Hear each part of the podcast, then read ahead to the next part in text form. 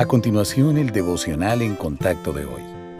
La lectura bíblica de hoy comienza en el versículo 16 de Santiago, capítulo 1.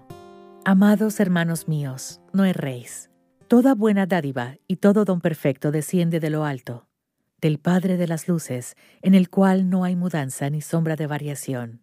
Él, de su voluntad, nos hizo nacer por la palabra de verdad, para que seamos primicias de sus criaturas.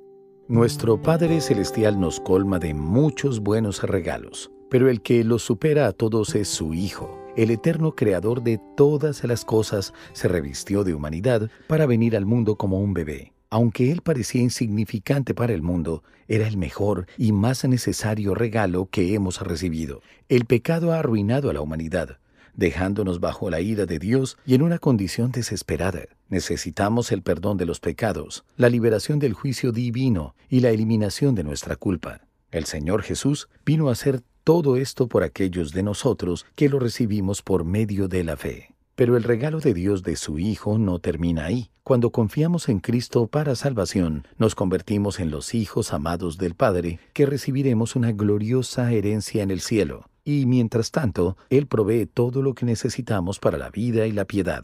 ¿Ha recibido usted por fe el regalo del Hijo de Dios o lo ha mantenido como un bebé en el pesebre para ser recordado solo en Navidad? Si pone su fe en Él hoy, disfrutará de las extraordinarias bendiciones que solo se encuentran en Cristo.